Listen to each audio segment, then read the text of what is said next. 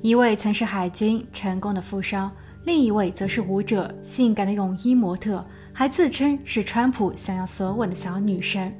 两个人的年龄差有三十岁，更像是一对父女，却在见面的十三天后甜蜜结婚。一年后，他们开办了自己的公司，也即将迎来爱的结晶。但情感纠结的戏码没有缺席。而在二零二零年某一秋夜的私生巨响。手持牵连改变命运的，可不单单是他们。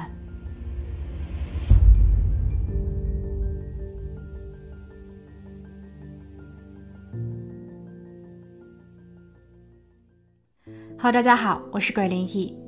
二零一七年夏季，四十七位舞者聚集在了南卡州查尔斯顿，他们是首批 ANB 成员，它的全称是美国国家芭蕾舞团。在许多人的心里，这家公司代表着芭蕾舞界的一场变革。ANB 的创始人是商人道格和他的妻子 Ashley。Ashley 本身就是一位舞者，他从八岁起就开始苦练跳舞，甚至到了后期不惜为了演绎好芭蕾而暂停了高中学业。但二十一岁时，他失败了，因为芭蕾舞这一行实在太过内卷，他无法找到一个令他满意的工作。Ashley 不得不转行。他先后学习了幼教、服装设计和走秀，因为之前学过芭蕾，所以他的气质非凡，加上自身较好的身材，很快他便成为了一名泳装模特。这一职业给他带去了名誉与金钱，但 Ashley 心有不甘，他觉得自己还很年轻，还有许多的梦想可以去实现，这其中也包括了开办自己的舞蹈公司。二零一六年，ANB 公司成立的一年前，也正值美国总统的大选年，Ashley 成功应聘为了川普竞选团队在佛罗里达站点的工作人员。在 Ashley 的日记中，他这样写道：“那一段时间，我跟川普走得很近，我有幸乘坐了他的私人飞机飞往棕榈滩。川普问我戴什么颜色的领带会好看一些，老头还称我是他的小女生，他的宝贝。”他说他想要索吻，并允诺我会在白宫给我安排一个职位。不过这一段内容在后期被川普本人给否认了。但起码 Ashley 在那一段时间确实有参加了一些集会活动，并在2016年8月25日佛州竞选团队的晚宴上，他遇到了能改变他命运的男人道格。道格来自于南卡州，当年54岁，比 Ashley 整整大了30岁。他有过两段婚姻，第一次离婚，第二次丧偶，但即便这看似不太幸福，他的事业却相当成功。自打他从海军退役后，便开启了创业模式，先后投资了房产、餐馆、科技公司。他还是国防承包商的一员。不确定艾什莉在那一天是有意接近，还是无心的回眸一笑。总之，道格对他动心了。即便在两日后，道格必须离开美国，前往以色列去做商务会访，但他的心却留在了棕榈滩，留在了 Ashley 的身上。而随后的几天，Ashley 一直与他保持着联系。道格风趣地说，他们之间有着别人难以参透的缘分和默契，因为在两人初始的晚宴上，道格的腰间有一把武器，Ashley 的手提包内以及他的内衣里也都放了一把。在道格向 Ashley 表白“我爱你”后，，Ashley 用一些私密大胆的照片作为回应。九月六日，道格返回美国，他邀请了好友牧师为自己和 Ashley 主持婚礼。虽然他们仅仅认识了十三天，但道格坚信 Ashley 是他一生不容错过的女神。尤其是当自己听说 Ashley 从小被生父所遗弃，他一直渴望有一个家能够被爱时，道格对他的爱更深了。而艾什莉也做好了准备。她说：“她愿意跟随道格，即便远离在佛州的娘家，搬入丈夫位于南卡的住宅。她也同时将成为道格十五岁女儿伊娃的后妈。”而在那一段时间，伊娃正处于悲伤之中，因为在九个月前，当她放学回家时，一向都会在家门口等待女儿回家、为她开门、递鞋、问长问短的生母雷尼失踪了。当时的伊娃有些困惑。由于自己并没有携带家中的钥匙，于是他翻身进入了自家的后院，而父母卧室的窗户正对着那里。好奇的他透过窗户，又看见生母正端坐在里面一动不动。伊娃吓坏了，她赶紧跑向了邻居家求助。但当警员和医护人员抵达时，伊娃已经失去了母亲。检验报告显示，雷尼是因为未确诊的心脏病才导致了意外。这突如其来的变故让伊娃备受打击。虽然父亲道格无微不至地照料他，但却依旧无法弥补母亲的离世。而此时，他又有了一位新妈妈。九月中旬，道格找了个机会，将自己再婚的事情告诉了女儿伊娃。伊娃呆呆地看着父亲，他无法理解。为何父亲会这么快就能走出丧妻之痛？也很快，Ashley 搬入了道格家。她尝试要做一位好妈妈。她给伊娃分享了自己的舞蹈视频，带伊娃去植物园玩。但两个人终究没有共同的语言。时间一久，正值青春叛逆期的伊娃与性格强势的 Ashley 产生了各种摩擦。Ashley 开始向朋友抱怨：凭什么自己被一个小丫头指手画脚？他想要成为道格心中的唯一。次年，伊娃告诉父亲，她不开心，她想要找个闺蜜陪她住一段时间。在父亲同意后，家中的情况变得更为复杂。伊娃仿佛多了一个后援团，而仅比她大了九岁的后妈 Ashley 更是寸步不让。三个女人不停地吵架，有时还会把道格夹在中间。在多次劝解无效后，那一天，崩溃的道格掏出了手枪。他对着天花板开了一发，这一举动镇住了屋内的三个女人，他们在表面上的关系有所缓解。两天后，道格和艾什莉举办了正式婚礼，新郎向所有的来宾宣布，这对夫妻即将创办一家芭蕾舞公司，公司会打破在传统意义上对古典芭蕾表演者的要求，接纳多元化，包括不同的肤色、体型和性别。消息一出，反响热烈。在二零一七年七月，当公司开始招募首批演员时，很多曾经因为各种原因不得不中断芭蕾舞事业的舞者纷纷赶来。他们都希望能实现儿时的梦想，不少人还放弃了现有的全职工作，或是拒绝将要到手的发展机会。A N B 公司向所有的应聘者承诺，他们的年度预算为两百五十万美元。包括为舞者提供至少八个月的劳务合同、医疗保险、赴美签证、豪华公寓、专业培训以及登上舞台展现最美艺术的机会。但是，Ashley 却没有出席公司在月底的开幕典礼。道格解释说，因为 Ashley 怀孕了。但谁也没有料到，一个月后，Ashley 回了娘家，而后他便宣布要离婚。面对这一突发情况。道格也是一脸蒙圈，他只是在九月十八日忙完公司的各项事宜后返回家中，然后发现艾什莉已经取走了自己的衣物，他还留了一张纸条给道格，上面写着自己不想再忍受道格的控制欲，他为自己和孩子的命运感到不安，离婚是最佳的选择。留言的最后一段内容在警告道格不要试图跟踪或是联系他，否则艾什莉立马报警。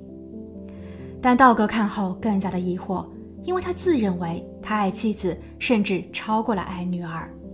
他欣赏古典的芭蕾艺术，却又不是因为艾什莉，他根本就不会去考虑和投资一家舞蹈公司。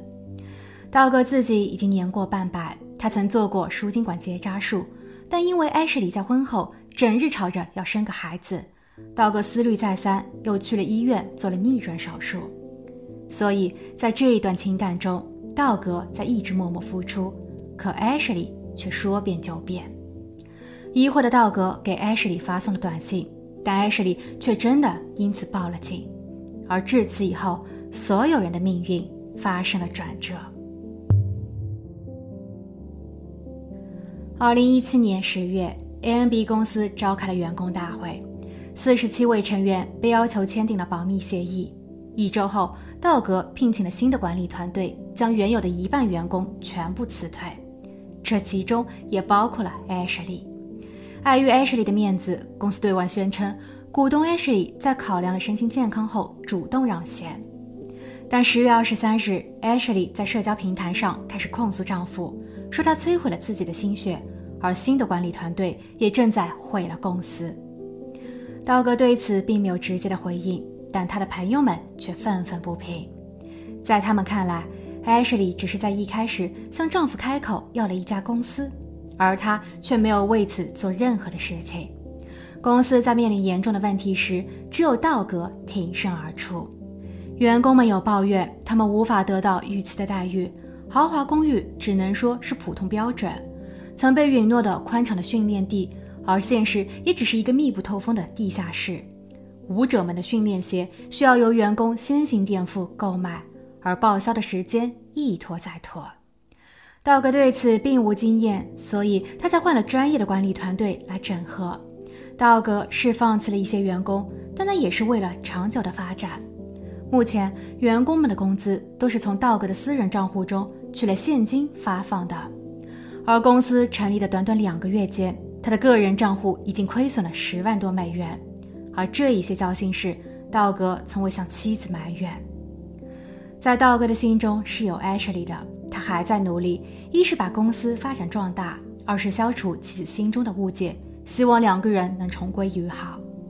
他在十一月底精心挑选了一套茶具做生日礼物，并特意采购了孕妇能喝的茶叶，驱车五百英里从南卡到佛州，想要给爱喝茶的 Ashley 一个惊喜。但是 Ashley 却把这一些礼物直接送往了警局。他称这是投毒的凭证，他还要求警局对道格发出限制令。Ashley 的这一激烈反应或许并非是空穴来风。二十四岁的她在怀孕初期反应巨大，她感到恶心、乏力、虚弱，有时甚至都下不了床，无法独自站立或洗澡。她觉得自己的胃部和胸部很疼痛，哪怕医生给她服用了一些缓解药物，也无济于事。可奇怪的是，当 Ashley 回到了娘家后，这一些不良的症状一一消失。她开始怀疑自己是不是中毒了。当她把自己的一缕头发送往了实验室后，实验结果证明了她的猜测：头发中氯、钴、锌、硒、钡等元素全都超标。Ashley 在惊讶的同时，立马联想到的是丈夫每天早上为自己精心准备的那一杯甜甜的热茶。而当 Ashley 旁敲侧击地打探关于道格已故的前妻雷尼事件时，他所得到的信息让他更加的怀疑，雷尼就是被道格所害的。当时雷尼五十六岁，并没有基础疾病，在他过世的前一年曾先后晕倒过两次，但医生一直都没有查出具体的原因。而在雷尼的手机备忘录中有这么一段记录，他说道格用武器顶住了他的头。他与道格一直在吵架，而且法医在检测报告中有写到，心脏病导致他离世的可能为百分之七十五，那么剩下的百分之二十五呢？联想到自己莫名的瘫倒，Ashley 愈发的恐惧。二零一八年三月，Ashley 住进了医院，这离她的预产期还有三周，但她执意想要提前生下宝宝。三月十九日，女儿出生。Ashley 给他取了一个名字，而这个名字他从未和道格商榷过。在女儿的出生证上，父亲一栏也为空。直到一个月后，道格才知道自己的孩子出生了。可由于限制令在身，道格根本就见不着自己的千金。待宝宝三个月时，Ashley 就带着女儿在高压氧舱接受了二十六次的治疗，说是为了排解体内道格投下的毒。这一年夏季七月三十日，Ashley 和道格在分开的九个月后终于相见，而地点是佛州法院。穿着无袖夏装的 Ashley 看上去气色很好，穿着灰色西装的道格却显得有些颓废。在两天的听证辩论中，Ashley 一直在数落着道格的不是，包括他的脾气暴躁、不干家务，总计二十一条。Ashley 还强调自己被毒害了，道格有罪，必须重判。道格的辩护律师则指出，道格在开庭前接受过心理评估，结果表明他很健康，没有问题。Ashley 的指控只是他自己的臆想，因为他们已经在警方的监督下请来了专家，对 Ashley 提供的头发和茶具进行了二次检验，结果是截然不同的，所有的指标均在正常的范围内。而另据调查，早前判断 Ashley 头发中含有不健康成分的那家实验公司很有问题。他借用了卡尔森实验公司的名号，使用他家的标签和报告模块，但真正做检测的人却来自于第三方。卡尔森实验公司确实很出名，在我之前分享过的女星布兰特尼·墨菲的案子中，其父亲因为质疑女儿的不幸是中毒，所请的检测公司就是这一家，但 Ashley 找的却是个冒牌货。最终，法院宣布 Ashley 对丈夫的投毒控诉无效。而且道格是女儿的生父，他有权利见到女儿。几日后，，Ashley 在警局当着警长和律师的面，让道格首次抱了抱自己的女儿。但奇怪的是，，Ashley 在那一日似乎格外的温柔，她还主动提出想要和道格复合。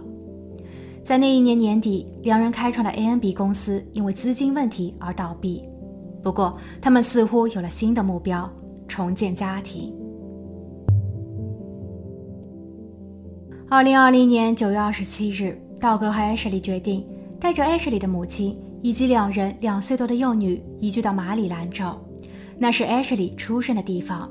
道格租借了一辆货车，将行李一一打包搬运上车。晚上七点，艾什莉让母亲带着女儿去对街的公园玩玩，她和道格留在家中继续整理着行李。几分钟后，警方接到了一通报警，来电者是艾什莉的邻居。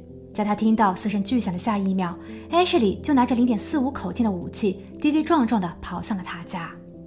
艾什莉说：“道格对他动手，情急之下，他选择了自我防卫。”当警员和医护人员赶到现场时，道格躺在地上，他的边上的墙面上嵌有两发子弹，他右腿受了伤，右手的二头肌处也有一个洞眼。他在被送往了医院的一个小时后不幸离世。而致命的伤是那颗穿透了他右手进入他胸部的弹头。次日，已经独居在外的道格大女儿伊娃，因为没有收到父亲每天早上会定时发送过来的早安经文，感觉到了紧张与不安。他给他的叔叔发送了短信，结果证明他的直觉没错，他成了孤儿。十月十七日，伊娃非常痛苦地把爸爸的骨灰撒入大海。那一天，艾什莉没有出席。伊娃也并不想见到他，因为在伊娃的眼里，艾什莉是故意谋害。事情发生后，艾什莉本人除了强调是自卫，其他的事发细节一律闭口不谈。他的母亲站了出来，哭诉说，女儿在同道格生活的四年间，没有一天是安心的。先妻因为无法胜任后妈的角色而被责骂，接着因为舞蹈公司的经营不善背负压力。后期，道格还请了私家侦探调查艾舍利。而在道格发生意外的九个月前，他曾提出过离婚，之后又后悔求和。半年前，他开始指控艾舍利为人格分裂，却又在后期兴致勃勃地答应全家移居，重新开始。这从头到尾的道格在那里反复无常，，Ashley 一直想要好好的过日子。Ashley 的律师还补充道：“处于险境的 Ashley 其实已经做好了逃离道格的准备。他购买了预付电话卡，找了一个安置点，并外租了汽车。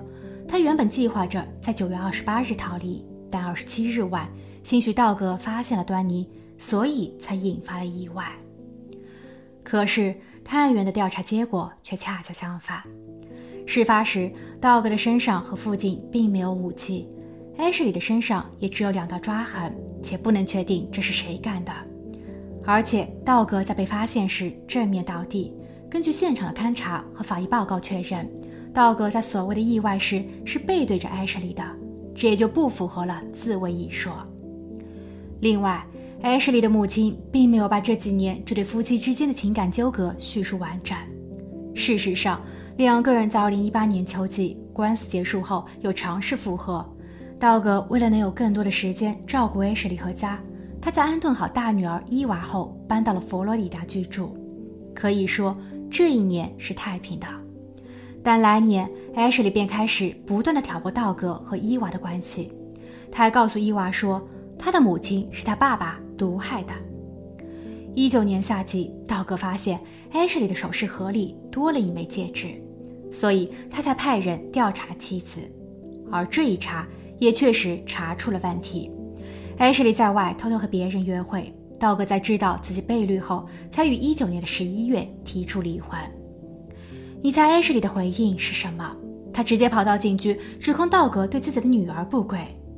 由于这件事情事关重大，所以道格才写信给警局，希望探员好好调查，并指控 Ashley 人格分裂。再后来，，Ashley 求饶，道格又给了他一次机会，却最终埋葬了自己。检方于2020年11月对 Ashley 提出了二级谋害的指控。Ashley 在被捕的两周后被保释了出来。他仍坚持自己是无罪的，可现有的证据却表明他有罪。